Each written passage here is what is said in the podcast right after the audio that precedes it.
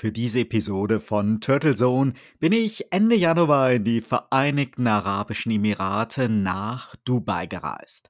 Freuen Sie sich in der nächsten Stunde mit mir auf das Gespräch mit einem Mann, der es in den vergangenen 30 Jahren geschafft hat, zu einer außergewöhnlichen Personenmarke zu werden. Denn er ist nicht nur äußerst erfolgreich in dem, was er macht, sondern mittlerweile wird sein Name als Synonym verstanden für Verkaufstrainings. Er ist selber ein begnadeter und begeisterter Verkäufer und vermittelt seit vielen Jahren sein Wissen an Unternehmer, an gestandene Vertriebler und genauso auch an Nachwuchsverkäufer. Die Eventreihe Vertriebsoffensive hat dabei über die Jahre immer mehr interessierte Menschen in immer größere Hallen gebracht, Rekorde aufgestellt und ist führend in Europa. Gerade ist sein neuestes Buch Unfaire digitale Dominanz erschienen, an dem er fünf Jahre gearbeitet hat. Das Interview mit meinem heutigen Talkgast Dirk Kräuter wird spannend. Bleiben Sie also unbedingt dran. Jetzt geht's los.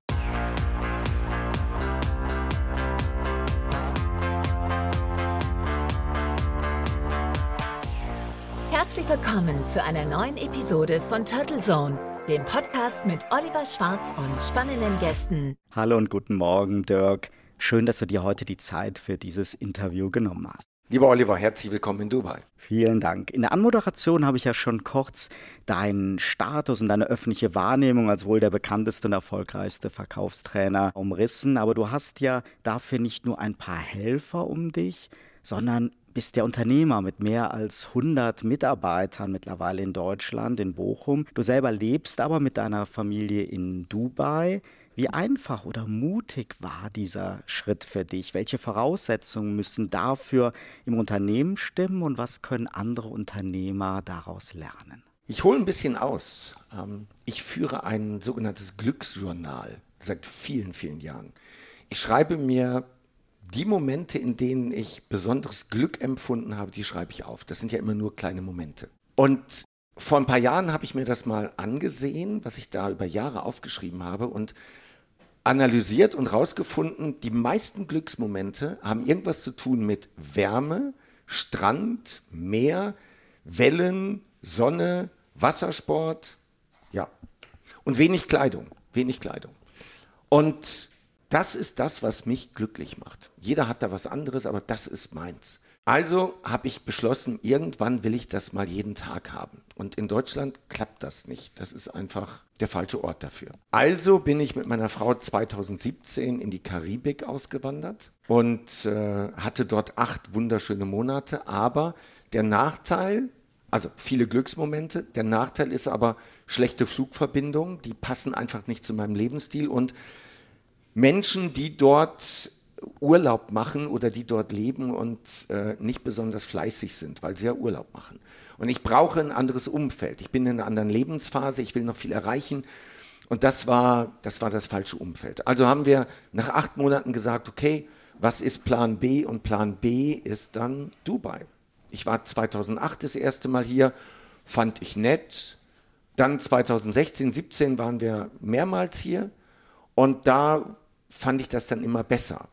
Und dann haben wir eben ähm, die Entscheidung getroffen, dass wir 2018 nach Dubai gehen, sind seitdem hier. Mir gefällt es hier unglaublich gut. Wenn du mich fragst, ist es meine, meine Final Destination. Hier habe ich all das, was mich glücklich macht. Und hier habe ich ein Umfeld, was ich auch brauche, um eben solche Entwicklungssprünge zu machen als Unternehmer. Und wie ist es dazu gekommen? Die Ursprungsfrage und was kann man daraus lernen? Erstens, wir haben das über ein Jahr vorher geplant. Und als Unternehmer, wenn du ein etabliertes Unternehmen hast in Deutschland, dann musst du das auch planen, beispielsweise mit deinem Steuerberater, weil es da besondere gesetzliche Voraussetzungen gibt, um überhaupt als Unternehmer das Land zu verlassen. Und das, da brauchst du Vorlauf. Und der Vorlauf war etwa ein Jahr mit zwei Steuerberatern, die spezialisiert sind auf dieses Thema.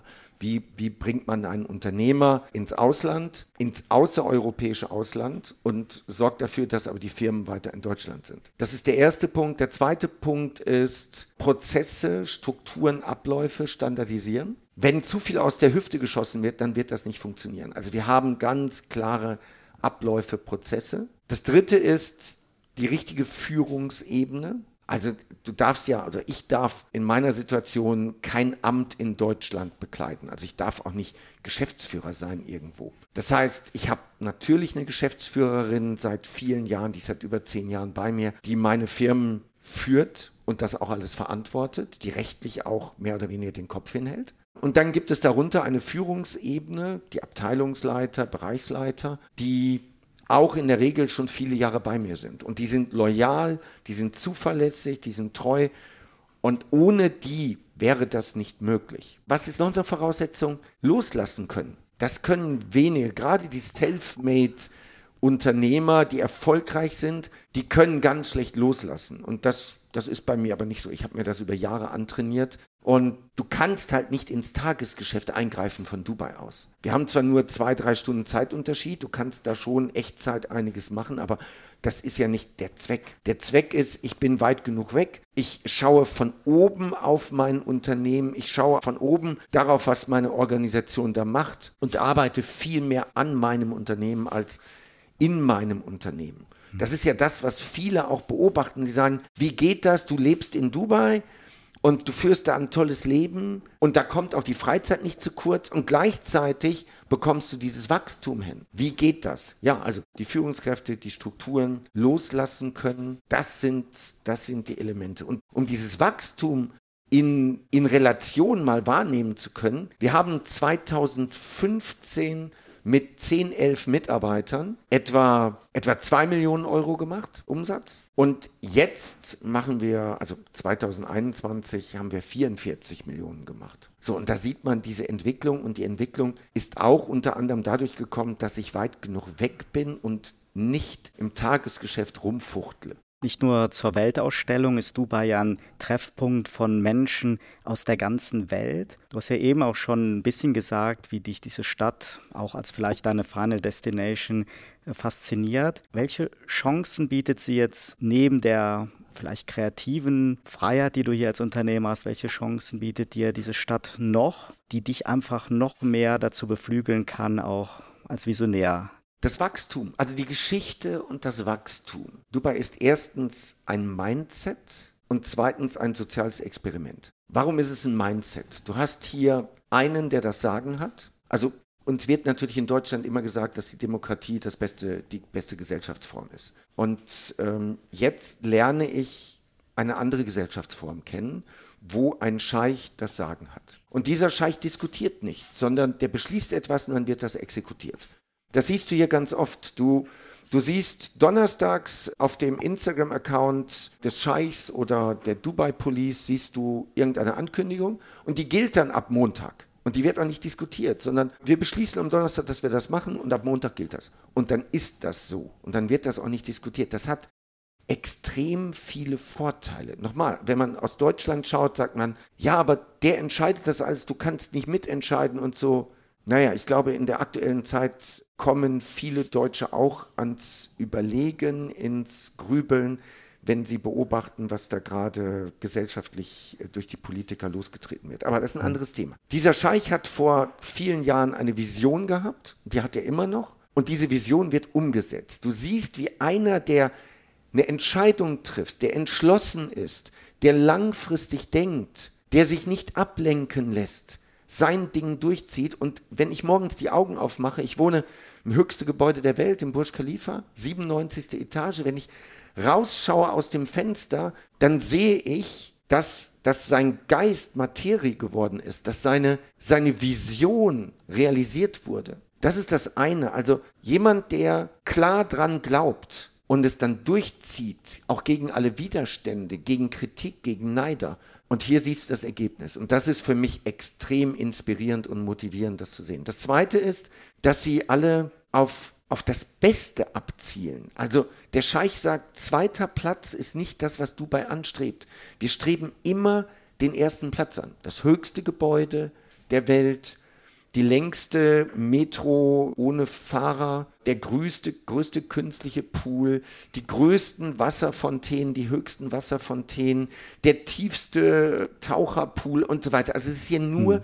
Superlative. Wenn Sie irgendwas angehen, dann muss es Superlative sein. Und das inspiriert. Das inspiriert mich unglaublich. Nehmen wir nochmal das Gebäude. Also ursprünglich bin ich ja hier hingekommen wegen Strand und Wassersport und so. Und das erste Jahr haben wir auch auf der größten künstlichen Insel gewohnt, auf der Palm Jumeirah, mit Privatstrand. Und ich konnte jeden Morgen da runtergehen und war glücklich. Und nach einem Jahr hat meine Frau gesagt, komm, wir gehen mal ein Jahr in den Burj Khalifa, in dieses höchste Gebäude. Ein Jahr. Sie ist mehr das Stadtkind, ich bin mehr der, der Beachboy. Ne? So. Dann habe ich gesagt, ein Jahr machen wir das und dann will ich wieder da raus. Ich will nicht irgendwo in der Innenstadt wohnen. Ich will am Strand, deswegen sind wir ja hier. Und jetzt wohnen wir das dritte Jahr schon dort und es gefällt mir unglaublich gut. Also es ist wirklich inspirierend. So, was nehme ich hier mit? Also ich nehme visuell mit, dass hier überall gebaut wird, dass, dass du nimmst das visuelle Wachstum mit. Du nimmst mit, dass hier nur Leute hinkommen, die hungrig sind. Soziales Experiment.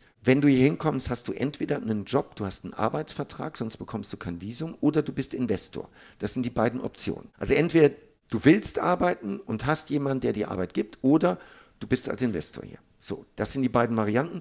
Dann, du musst alle zwei, drei Jahre einen Medical-Test machen, schauen, äh, Blutabnahme und Lunge wird geröntgt, also gucken, ob du Krebs hast, was auch immer. Und wenn du was hast, dann musst du das Land verlassen. Hier sind nur die gesunden, leistungsbereiten. So, das kann man jetzt auch wieder aus deutscher Sicht, das kann man wieder anders sehen. Mich inspiriert das. Die, die hier sind, sind hungrig und wollen. Es gibt keine Bettler, es gibt keine Arbeitslosen. Es gibt nur welche, die die mehr wollen. Und das hast du vom Taxifahrer über den Bauarbeiter, das hast du über das Zimmermädchen bis hin zum Banker, zum Investor und so weiter.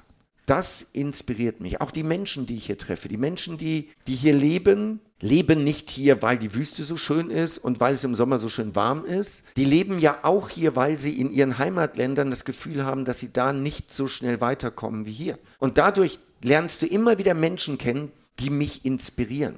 Eine Anekdote, die es, glaube ich, die sehr auf den Punkt bringt. Ich habe einen guten Bekannten, mit dem treffe ich mich zwei, dreimal im Jahr. Ist auch ein Unternehmer und wir laufen hier ja ganz normal rum. Ja? T-Shirt, Jeans und alles easy. Und dann haben wir über Geldanlagen gesprochen beim Frühstück. Und dann hat er gesagt, hier gibt es eine Kryptowährung, in diesen Coin musst du investieren. Da habe ich gesagt, ich habe den noch nie gehört. Ja, ist gut, nehme ich mal mit, habe ich nie gehört. Und dann am Ende verabschieden wir uns und dann sage ich jetzt, wie, wie heißt dieser Coin? Ja, der heißt so und so. Ja, muss ich mir aufschreiben. Wie schreibt man den? Ja, sagt er, komm hier. Ich zeige dir von meinem Account, mach dir ein Foto von meinem Account, dann weißt du, wie er heißt und dann findest du ihn auch. Und dann hole ich mein Handy raus und will ein Foto machen. Sagt er, nicht von da oben, dann hast du meinen Kontostand drauf. Geh mal weiter runter. Und dann hatte ich aber schon von oben ein Foto gemacht. Und dann habe ich dann nochmal ein Foto gemacht und dann wusste ich, wie er heißt. Und dann komme ich nach Hause und dann habe ich gedacht, so jetzt guckst du mal. Und dann habe ich mir den Coin angeguckt.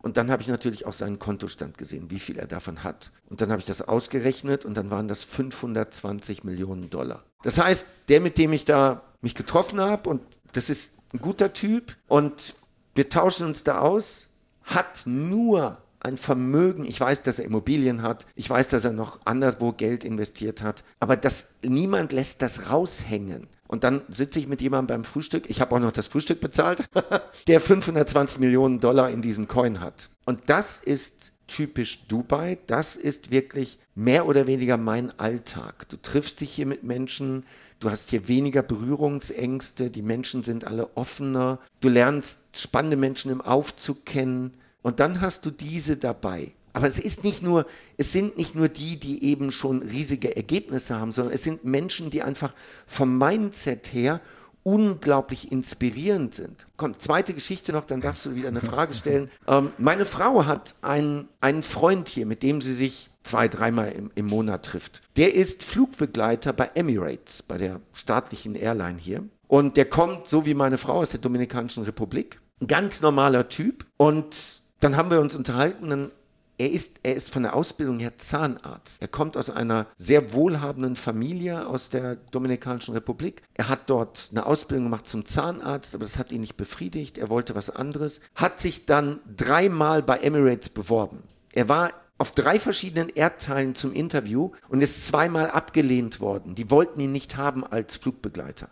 Beim dritten Mal haben sie ihn genommen. Nochmal, er ist Zahnarzt, er kommt aus einer wohlhabenden Familie, er hat es nicht nötig, das dreimal zu machen, hat es aber gemacht. Jetzt fliegt er für Emirates schon ziemlich lange und er fliegt in der Economy Class. Und ich sage, aber warum fliegst du nicht mindestens Business oder First? Warum Echo? Und er sagt, ich fliege lieber Echo, weil ich kann in der Echo Menschen glücklich machen. Ich sage, erklär mal. Er sagt, ich sehe, dass zum Beispiel jemand Geburtstag hat. Oder ich sehe, dass da irgendein Kind ist und so. Und dann kann ich in die Küche gehen und dann hole ich aus der Küche eine Torte und bringe die Torte und komme mit meinen Kollegen und wir singen dann Happy Birthday und ich kann den Menschen einen Moment lang glücklich machen. Und das ist in der Echo einfacher als in der Business oder gar in der First. Die wollen in Ruhe gelassen werden.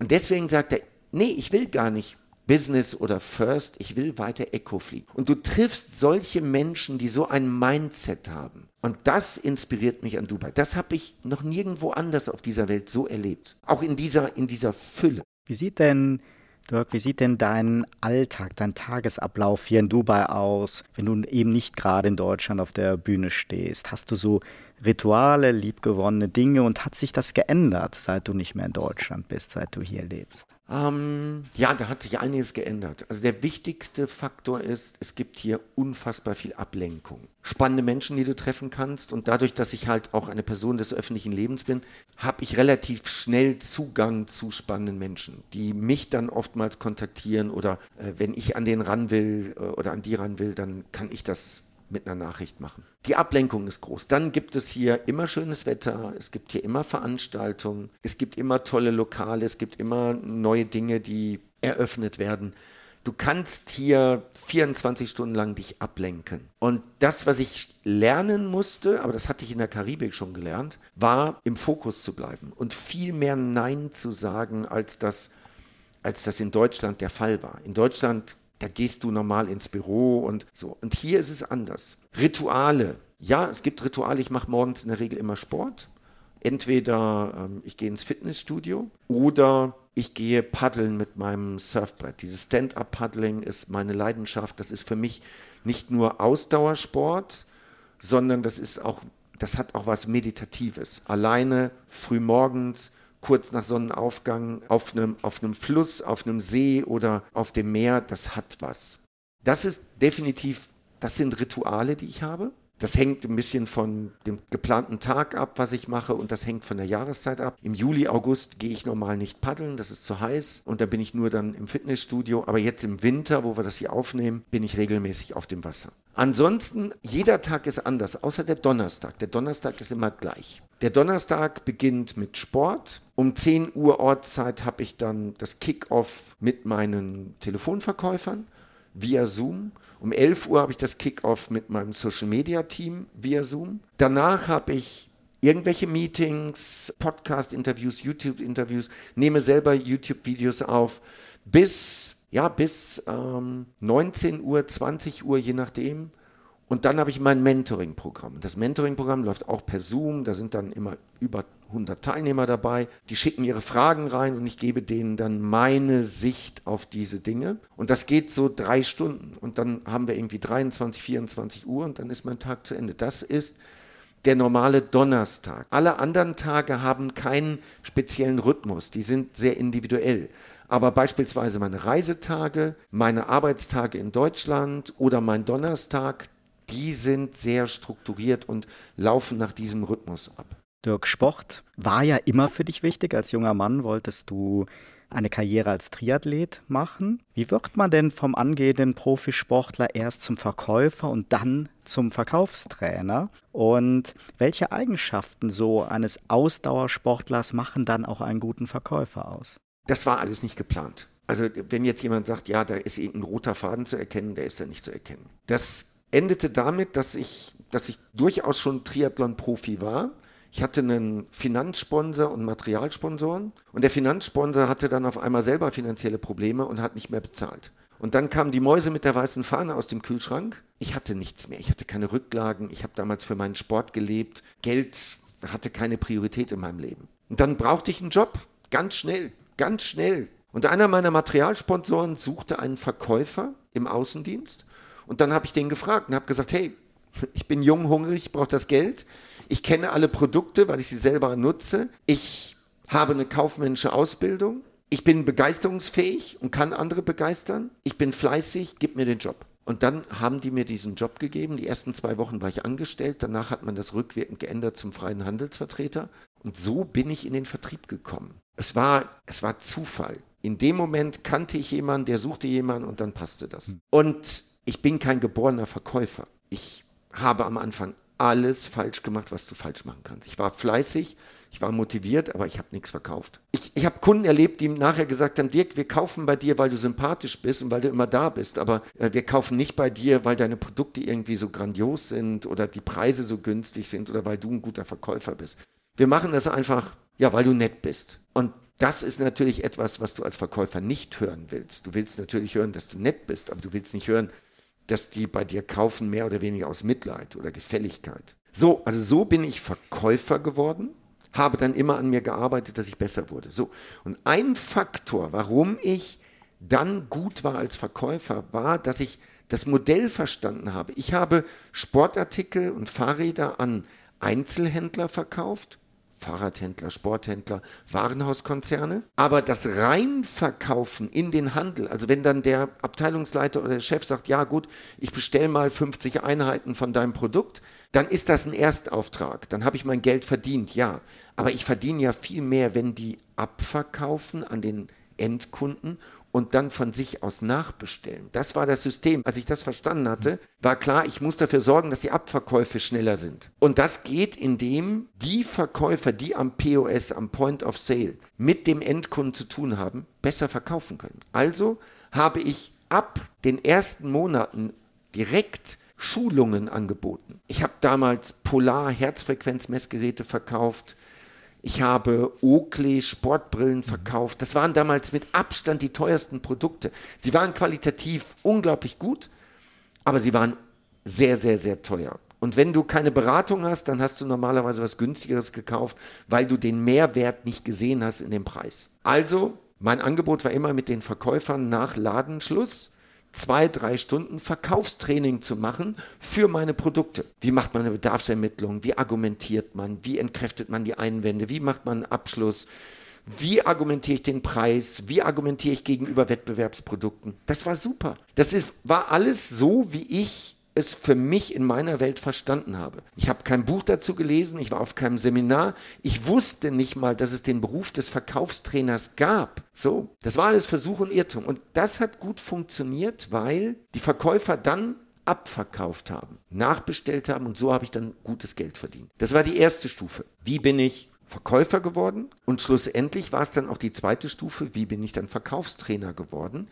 Ich habe dann irgendwann erfahren, das ist ein richtiger Beruf, da gibt es sogar eine Ausbildung. Da wurden zig Bücher zugeschrieben. Davon gibt es mehrere tausend in Deutschland, die diesen Beruf ausüben. Wow. Und dann habe ich mich damit beschäftigt und habe dann die Entscheidung getroffen, ich werde jetzt Verkaufstrainer. Also ich habe seit 1990 schon diese produktbezogenen Verkaufstrainings gemacht und habe dann ab 1997 nur noch reine Verkaufstrainings gemacht. Und so bin ich dann Verkaufstrainer geworden, habe das Ganze dann hochskaliert, am Anfang über angestellte Trainer, später über offene Seminare und heute eben über digitale Prozesse. So, und jetzt, was kann ein Verkäufer von einem Ausdauersportler lernen? Das ist eine sehr, sehr wertvolle Frage, weil Leistungssport, Individualleistungssport ist eine Charakterschule. Wenn jemand Mannschaftssport gemacht hat als Leistungssportler, das ist nochmal ein bisschen was anderes. Aber Individualsport als Leistungssportler ist eine Charakterschule. Bedeutet, ich habe als Triathlet gelernt, mir Ziele zu setzen, mich zu organisieren, meinen Tag zu planen, mit Widerständen umzugehen. Widerstände, technische Defekte am Fahrrad oder schlechtes Wetter. Ich habe gelernt, mit Misserfolgen umzugehen. Wirklich mal einen Wettkampf auch in den Sand zu setzen. Ich habe gelernt, mich selbst zu motivieren. Ich bin ein, ein wettbewerbsorientierter Mensch geworden. Also der englische Begriff competitive bringt es noch viel besser. Das sehe ich überall in meinem Leben, dass ich gerne im Wettkampf bin mit anderen. Das, da gibt es Alltagssituationen, die sind wirklich kurios, wo das so rauskommt. Und das ist alles über den Leistungssport gekommen. Und natürlich dranbleiben, zu wissen, mit jedem Trainingsjahr, das du mehr hast, zahlt das auf deine Gesamtleistungsfähigkeit ein. Und das kann jeder Unternehmer, jeder Verkäufer lernen. Ziele setzen, zu planen, sich zu organisieren, mit Widerständen umzugehen, mit Niederlagen umzugehen, wettbewerbsorientiert zu sein. Das, also Leistungssport, ich kann jedem jungen Menschen nur raten, mal ein paar Jahre eine Individual-Leistungssportart zu machen. Also Marathon laufen. Das kann aber auch, was weiß ich, Kanufahren sein oder, oder, oder. Nochmal, bei Mannschaftssport gibt es andere Dinge, die du lernst. Du lernst dort viel besser in der Gruppe arbeiten, du lernst dort viel teamfähiger zu sein. Aber viele, viele Leistungssportler, die zum Beispiel aus dem Fußball kommen, denen ich beruflich eine Chance gegeben habe, haben das nicht umsetzen können. Also da gibt es noch andere Gründe für. Das ist das Learning, nicht nur für Verkäufer, für jeden. Wenn wir da nochmal etwas tiefer gehen, auch was diesen Antrieb angeht. Sportler haben ja typischerweise ehrgeizige Ziele und Träume und gerade so im Ausdauersport, wenn wir jetzt beim Triathlon reden, so ein Traum für Triathleten ist ja oft so der Start beim Ironman in Hawaii. Ich hatte auch vor ein paar Monaten den Norman Stadler, den Doppelweltmeister im Interview. Das ist schon faszinierend, wie mir er mit leuchtenden Augen noch nach Jahren von dem Erlebnis auf Hawaii erzählt. Das funktioniert dann so als Trainingsantrieb ja über das gesamte Jahr. Man arbeitet auf dieses Ziel hin. Du bist jetzt äußerst erfolgreich, hast drei Jahrzehnte hart dafür gearbeitet. Was war denn so auf dem Weg dahin immer so dein ganz persönlicher Antrieb und wie sieht das denn heute aus auf dem ja, Berg des Erfolges? Hast du da jetzt eher so langfristige, visionäre, große Ziele oder motivierst du dich auch so Tag für Tag, Woche für Woche über kleine Erfolge? Die Antwort ist hoch individuell. Jeder hat ein anderes Warum. Mein Warum ist, zu Beginn ich wollte mit 16 wollte ich Profi-Windsurfer werden. Das hat nicht geklappt. Ich habe es auch nicht konsequent verfolgt. Dann wollte ich Triathlet werden. Das hat nicht geklappt. So, heute sage ich ja, also was die Umstände, der Finanzsponsor, ja, aber in Wirklichkeit habe ich ja aufgegeben. Beim, beim Windsurfen, ich habe aufgegeben, ich habe mein Ziel nicht mehr konsequent verfolgt. Beim Triathlon, ich habe mein Ziel nicht mehr konsequent verfolgt. Und jetzt habe ich etwas, was genau meine Leidenschaft ist. Dieses Unternehmertum in der Sparte Business Coaching, Verkaufstraining. Und jetzt will ich einmal mir selber beweisen, dass ich es konsequent bis zum Ende durchziehe. Und wirklich einmal schaue, was habe ich persönlich für ein Potenzial?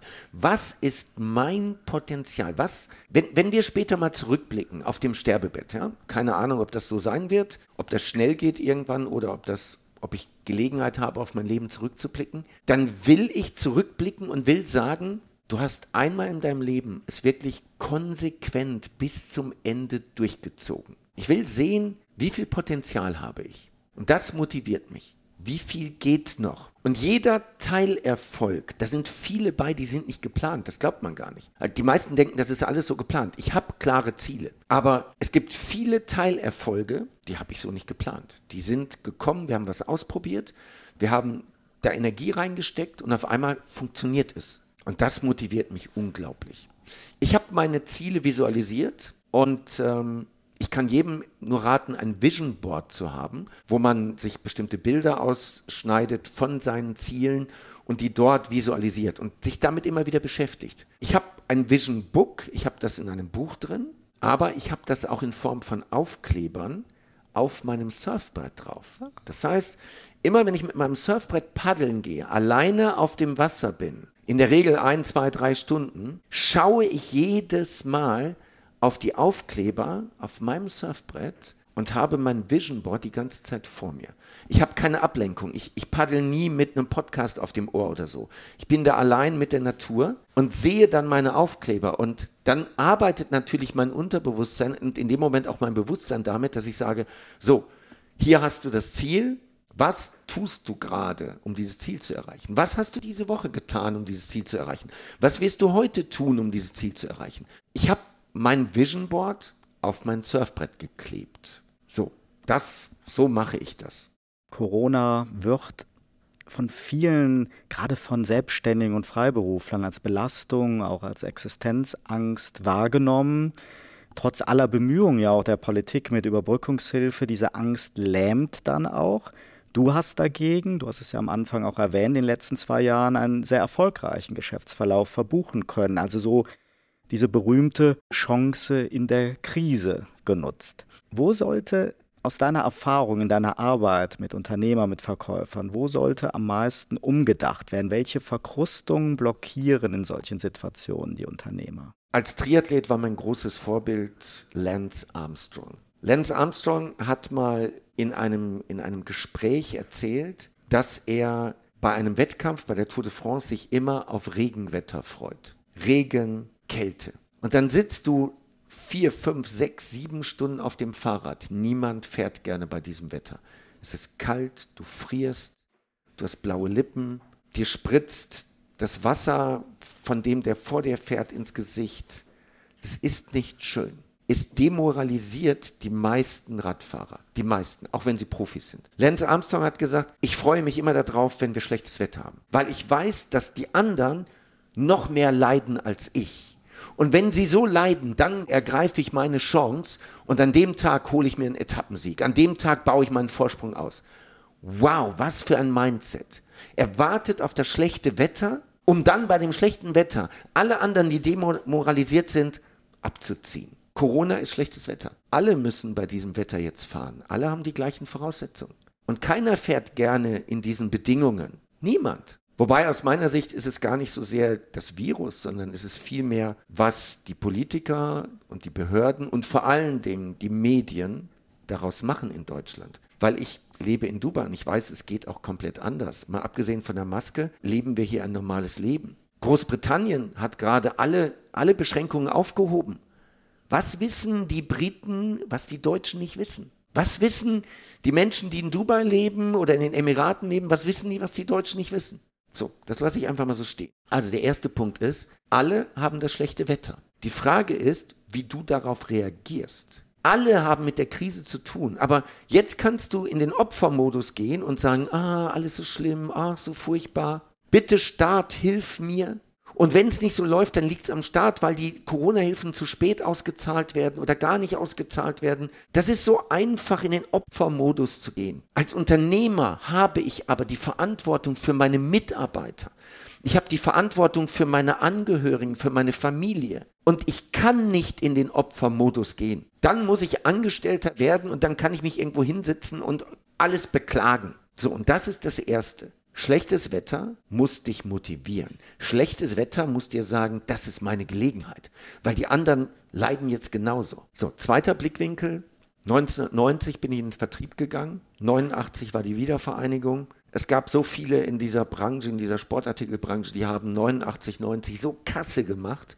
Die haben den ganzen Osten vollgedrückt mit alter Ware. Ist traurig, aber. Und haben richtig Kasse gemacht. Ich war damals nicht so weit. Ich habe das nicht verstanden, ich war 23. Also, das war eine Chance, die ich nicht genutzt habe. Dann kam die New Economy, 99, 2000. Ich war zu unerfahren, ich war zu dumm. Ich habe die Chance nicht für mich genutzt. Dann kam die Umstellung von D-Mark auf Euro. Ich habe damals noch überlegt, kaufst du ein paar Immobilien? Boah, was hätte ich da mit Kasse gemacht? Aber ich war zu ängstlich und ich war zu unerfahren. Dann kam 2008, 2009 die Finanzkrise. Ja, ich war auch immer noch zu dumm, das für mich zu nutzen. 2020, der März, Corona-Krise. Und ich habe für mich die Entscheidung getroffen, jetzt stehe ich nicht am Zaun und gucke zu, wie andere diese Krise für sich nutzen.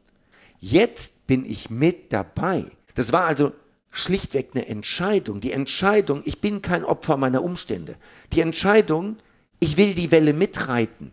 Die Entscheidung, ich habe Verantwortung für meine Mitarbeiter. Das waren damals 65. Die Entscheidung, ich habe Verantwortung für meine Familie.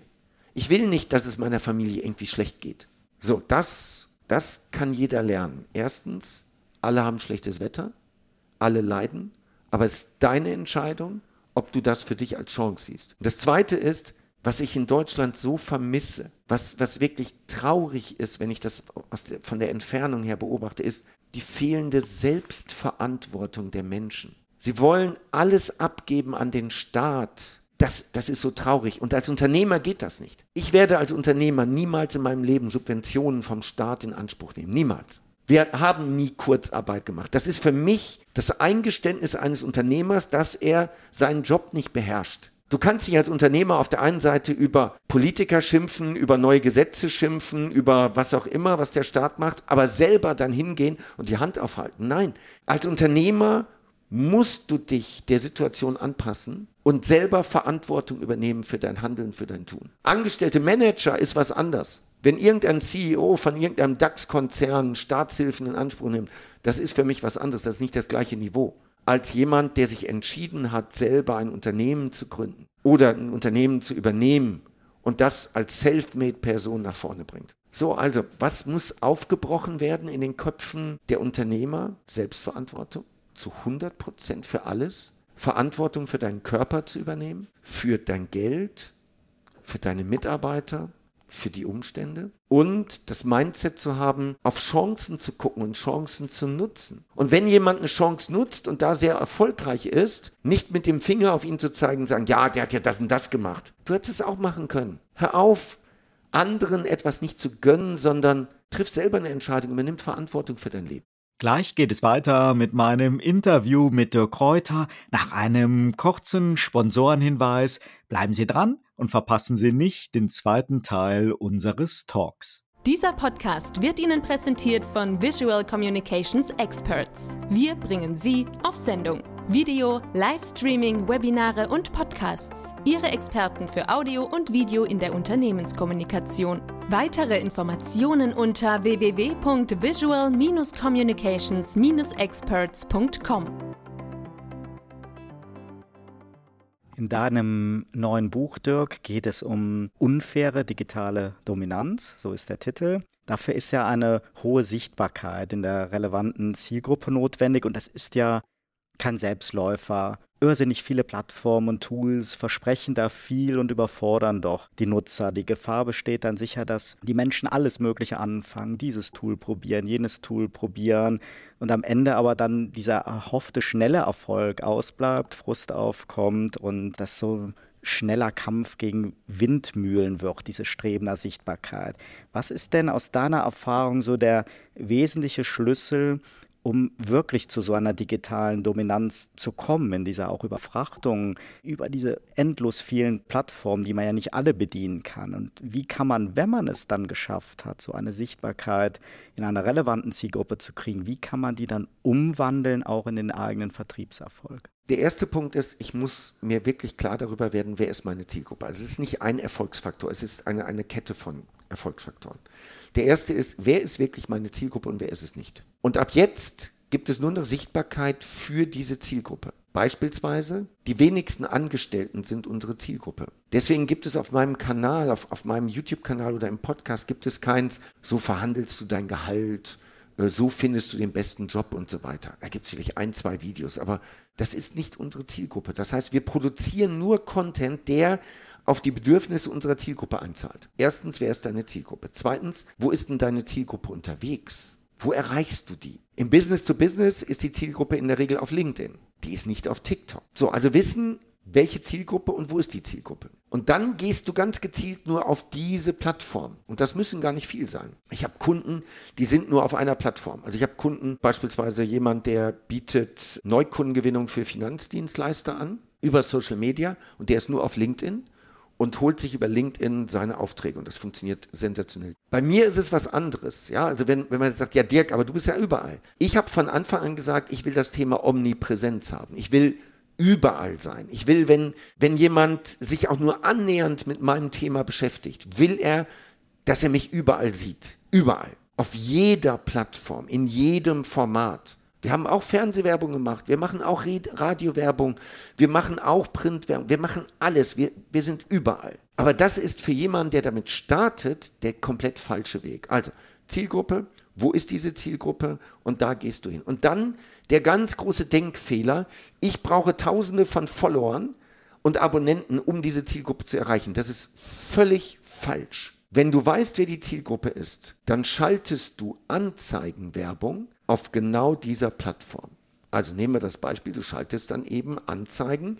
In der Regel sind es Fototextanzeigen oder Videotextanzeigen auf LinkedIn oder eben anderen Plattformen, Facebook, Instagram und so weiter. Und jetzt erkaufst du dir die Sichtbarkeit.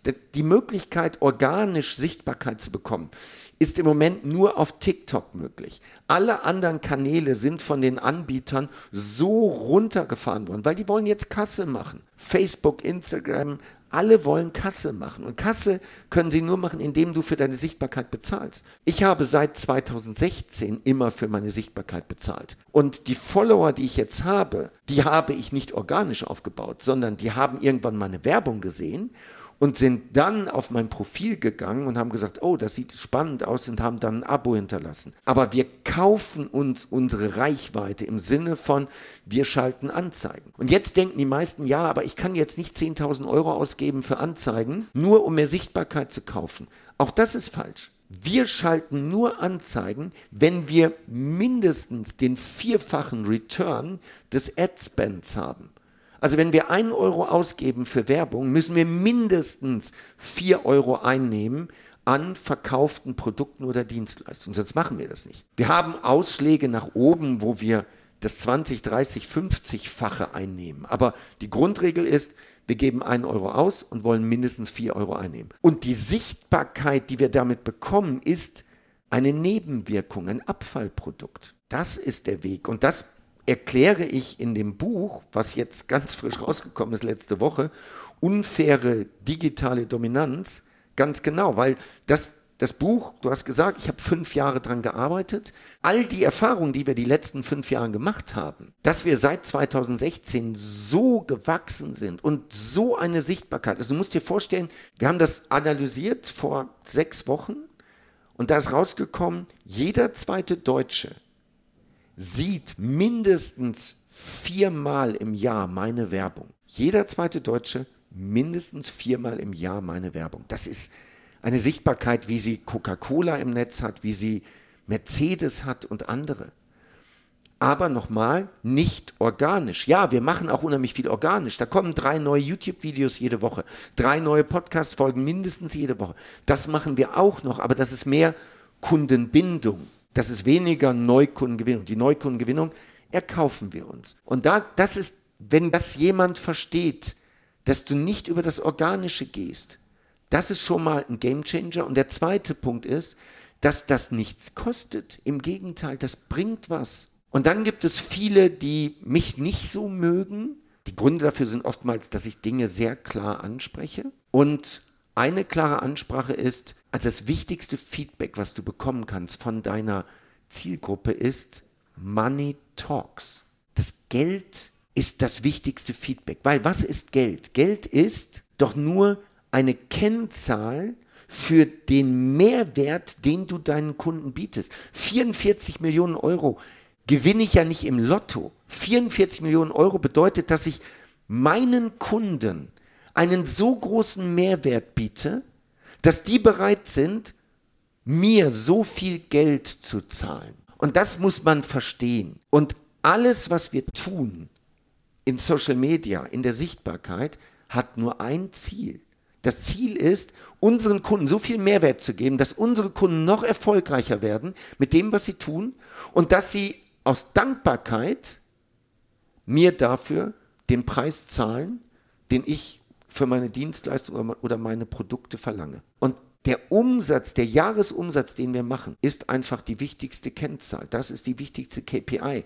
Wie viele Abonnenten wir bei YouTube haben, wie oft ein Video gesehen wird, sind auch KPIs, die wir beachten, aber schlussendlich Money Talks. Also du hast Influencer. Ich habe hier in Dubai jemanden kennengelernt, der ist Inder und der hat, glaube ich, viereinhalb Millionen Abonnenten. Der macht so Comedy-Sachen. Der ist nicht sportlich und macht sich dann auf seinen Bauch äh, mit Edding so ein Sixpack malt er sich. Just Soul heißt er, glaube ich, ja. Wir waren auf einem Event, ich saß neben ihm und dann habe ich gesagt, hör mal, du hast so viele Abonnenten und so, kannst du davon leben? Sagt er, nee, leben kann ich nicht davon.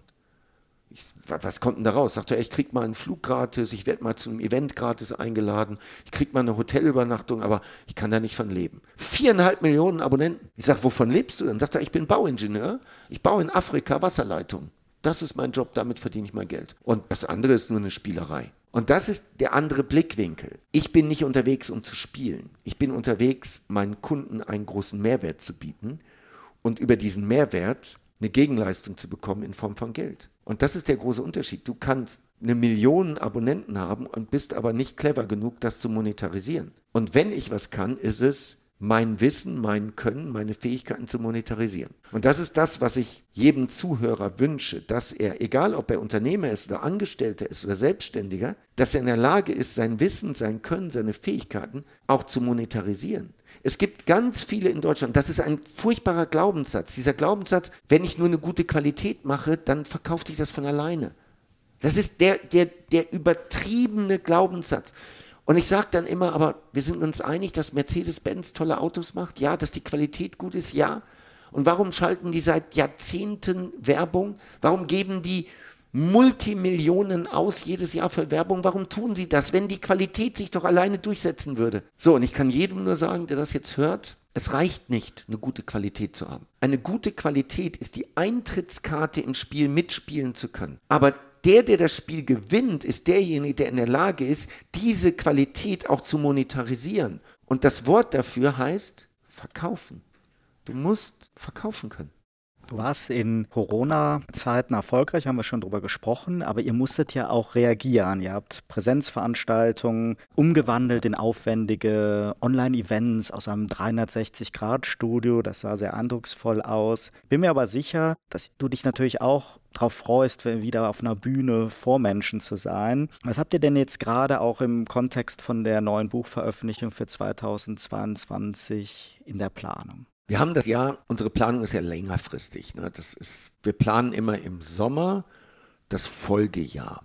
So, also langfristig. Wir haben früher sieben Jahre im Voraus geplant. Du kannst in der heutigen Zeit nicht mehr so lange planen. Du kannst eine Vision auf sieben Jahre planen, aber du kannst nicht mehr konkrete messbare Ziele auf sieben Jahre planen. Dann würden wir zu viele Gelegenheiten liegen lassen. So, also wir haben das Jahr ganz normal geplant und wir haben immer mit Plan B geplant. Das heißt, wir haben unsere Veranstaltungen, unsere Großveranstaltungen, wir haben unsere Seminare und die stehen im Kalender und die Location ist gebucht. Und jetzt schauen wir halt, was der Gesetzgeber macht. Wenn der Gesetzgeber sagt, es gibt 2G plus und die ungeimpften bekommen bei uns nichts mehr zu essen oder so, dann sagen wir das Live-Event ab weil ich das einfach nicht möchte. Ich möchte nicht, dass die Ungeimpften so behandelt werden. Und dann machen wir es digital. Und mittlerweile haben wir, wir können sehr schnell reagieren. Wir können innerhalb von ein paar Tagen, können wir eine Live-Veranstaltung absagen und machen das dann digital. Ja, das ist anders. Ich habe mich immer dagegen gewehrt. Ich habe immer gesagt, diese große Vertriebsoffensive mit mehreren tausend Teilnehmern, das ist so viel Emotion und wir Menschen lieben diese Emotionen. Das kannst du digital nicht rüberbringen. Und deswegen habe ich gesagt, Vertriebsoffensive wird es nie, nie digital geben. Das gibt es immer nur. Die Leute sollen meine Online-Kurse kaufen, dann haben sie digital. Ja, und dann war aber klar, die Vertriebsoffensive wird es jetzt mehrere Monate, vielleicht sogar Jahre nicht mehr in diesem Format live geben. Also sind wir ins Studio gegangen. Und wir waren die ersten nach Tony Robbins, die das gemacht haben in Europa, also überhaupt auf dieser Welt. Und es war grandios. Wir hatten Tausende von Teilnehmern und viele sind natürlich gekommen, weil es für die die erste Erfahrung war mit so einem digitalen Format. Und das hat super funktioniert. Mittlerweile mache ich beides sehr gerne. Mittlerweile haben wir auch, haben wir auch eine Mischung. Also in dem Studio, in dem wir immer sind, dürfen jetzt auch 60 Leute vor Ort sein. Das heißt, ich habe 60 da sitzen, ich bekomme auch ein Stück weit das Feedback des Publikums, weil sonst hast du immer nur das Feedback des Kameramanns, weil in einem digitalen Studio sprichst du einfach nur mit einem Kameraobjektiv, was anderthalb Meter von dir entfernt ist. Und da musst du dann unglaubliche Emotionen rüberbringen. Aber es geht. So, was haben wir geplant? Ja, wir hatten ein Stadion-Event auf dem Plan. Das haben wir natürlich jetzt erstmal ohne Termin rausgeschoben. Das funktioniert nicht. Wir haben einfach vor, noch mehr digitale Angebote gerade zu machen. Coachings, Online-Coachings haben wir. Wir bauen unsere Mastermind aus. Das sind unsere, unsere wertvollsten Kunden, mit denen ich auch eins zu eins arbeite. So, das sind gerade unsere Themen. Nochmal, digital wirklich die Dominanz ausbauen auf eine Größenordnung von 100 Millionen Euro Jahresumsatz für dieses Jahr. Also nochmal mehr als verdoppeln. Und bei den Live-Veranstaltungen das zu machen, was geht. Wenn aber der Gesetzgeber sagt, das funktioniert so nicht, und wir uns mit den Auflagen nicht arrangieren können, dann gibt es das halt nicht. Mhm. Dann schieben wir das halt ins nächste oder übernächste Jahr. Wir werden wiederkommen, wir werden die Ersten wieder sein, wenn es möglich ist, wieder vernünftige Veranstaltungen zu machen. Aber so lange bieten wir unseren Kunden das, was sie brauchen, in digitaler Form. Oder in kleineren Gruppen wie der Mastermind. Seit Oktober läuft hier in Dubai ja die Weltausstellung, die Expo 2020 mit über 190 Nationen und ich finde es sehr inspirierend, diese vielfältigen Inspirationen zu Themen wie Nachhaltigkeit, Mobilität, Zukunftschancen. Das ist ja fast wie so eine kleine Weltreise, die man hier in wenigen Tagen machen kann. Eine riesige Show auch. Du hast ja eingangs ja auch gesagt, wenn hier in Dubai was gemacht wird, dann immer die weltgrößte Show und diesen Eindruck hat man bei der Weltausstellung auch. Du warst sicherlich auch schon mal da. Ist das etwas, was dich beeindruckt, was dich inspirieren kann? Was mich am meisten inspiriert hat, das hat jetzt gar nichts mit der, mit der Weltausstellung zu tun, sondern Dubai hat sich beworben, Dubai hat darum gekämpft und dann gab es, so ist die Legende, gab es ein Board-Meeting, wo der Scheich dann bei war. Und dann hat man dem Scheich gesagt, so, wir haben den Zuschlag bekommen für die Expo 2020. Und der Scheich hat gesagt, super, Gratuliere. Was ist der nächste Punkt auf der Tagesordnung? Das ist, glaube ich, das Wichtigste. Die haben so große Ziele hier. Und wenn sie ein Ziel erreicht haben, wird dann Haken dran gemacht, wird sich gar nicht lange mit aufgehalten, dann kommt schon das nächste. Also zum einen waren die hier natürlich froh, dass das Ganze um ein Jahr verschoben wurde, weil sie waren mit den meisten Pavillons, mit den meisten Gebäuden waren zeitlich hinterher. Das wäre sehr spannend geworden, wenn sie tatsächlich im März 2020 eröffnet hätten. Das wäre spannend gewesen. So, ansonsten, ja, natürlich ist das inspirierend. Es ist so, dass die Welt auf Dubai schaut. Es ist so, dass jede Woche irgendein Staatsmann dann auch auf die Expo kommt und damit auch die Medien immer wieder Dubai ins Rampenlicht reinbringen. Ja, Unabhängig davon, also für die, die das hören, wenn die Expo schon vorbei ist, es gibt hier Museen. Und diese Museen sind oft so, dass sie das alte Dubai zeigen. Zum Beispiel, also jetzt Touristentipp, The Frame. Das ist ein großes Gebäude, was aussieht wie ein Bilderrahmen. Und wenn du unten reinkommst, dann siehst du das alte Dubai. Dann gibt so es so eine Videoprojektion und du siehst das alte Dubai. Und dann weißt du, wo die herkommen. Ja. Und dann fährst du hoch genießt die Aussicht, fährst wieder runter und dann kommt eine Videoprojektion zum Thema Zukunft Dubai, Zukunft Emirate. Und die habe ich mir, glaube ich, dreimal hintereinander angeguckt. Das war schon vor der Expo. Wenn du siehst, was die für Visionen haben, die denken einfach viel, viel, viel größer. Und auch bei der Expo ist es so, das ist ein Stadtteil, also wenn dann ab April 22 die Expo nicht mehr da ist, wird das relativ schnell umgebaut zu einem neuen Stadtteil wo Menschen wohnen, wo aber auch Unternehmen ihre Büros haben und wo Firmen dann auch Dinge produzieren werden. Also das ist, das ist in eine sehr langfristige Planung eingebaut. Das heißt, da ist ein Nachnutzungskonzept da, das ist wirklich Teil eines Masterplans. Ja, immer. Also das beeindruckt mich sehr, diese langfristige Denke. Das ist auch etwas, was Unternehmer sofort lernen können. Jeff Bezos, wenn man sich anschaut, heute der reichste Mann der Welt, und der hat mit Amazon etwas Unglaubliches geschafft. Und wenn man sich die alten Aktionärsbriefe anschaut, der hat ja immer einmal im Jahr seinen Aktionären einen Brief geschrieben, teilweise zwei, drei Seiten, hast du immer gesehen, dass er einen langfristigen Plan hat und dass er sich, egal was die Umstände waren, sich hat nie davon abbringen lassen. Und das ist das Gleiche, was ich hier in Dubai erlebe, gerade bei dem Scheich und seiner Familie. Die haben einen langfristigen Plan und den verfolgen die, egal ob es Corona gibt oder was auch immer. Und das können wir alle lernen. Habe langfristige Pläne und bleib dran, halt dich da dran, auch wenn die Umstände mal dagegen sind. Ganz herzlichen Dank, Dirk, für dieses Gespräch, was mir wirklich viel Freude gemacht hat. Oliver, vielen Dank. Liebe Turtleson-Fans, die Stunde mit Dirk Kräuter ist wirklich wie im Flug vergangen und er hat uns, wie ich finde, spannende Einblicke in sein Leben in Dubai und viele Impulse gegeben. Und auch in den nächsten Episoden geht es mit interessanten Talkgästen weiter, Außerdem empfehle ich sehr gerne den wöchentlichen Debattenpodcast Turtle Zone Tiny Talks. Jeden Montag früh zum Wochenstart debattieren Dr. Michael Gebert und ich aktuelle Zeitgeistthemen. Und jeden Donnerstag begrüße ich bei Turtle Zone Blended Communication Kommunikationspersönlichkeiten der unterschiedlichsten Branchen. Es lohnt sich also dran zu bleiben und Turtle Zone auf ihrer Lieblingsplattform zu folgen. Ich freue mich auf ein baldiges Wiederhören. Ihr Oliver Schwarz.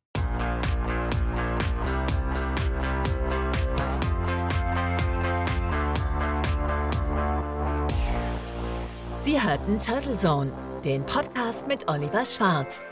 Eine Produktion von Turtle Media aus dem Podcaststudio in Ettlingen bei Karlsruhe. Immer neu bei Spotify, iTunes und YouTube und auf turtlezone.de.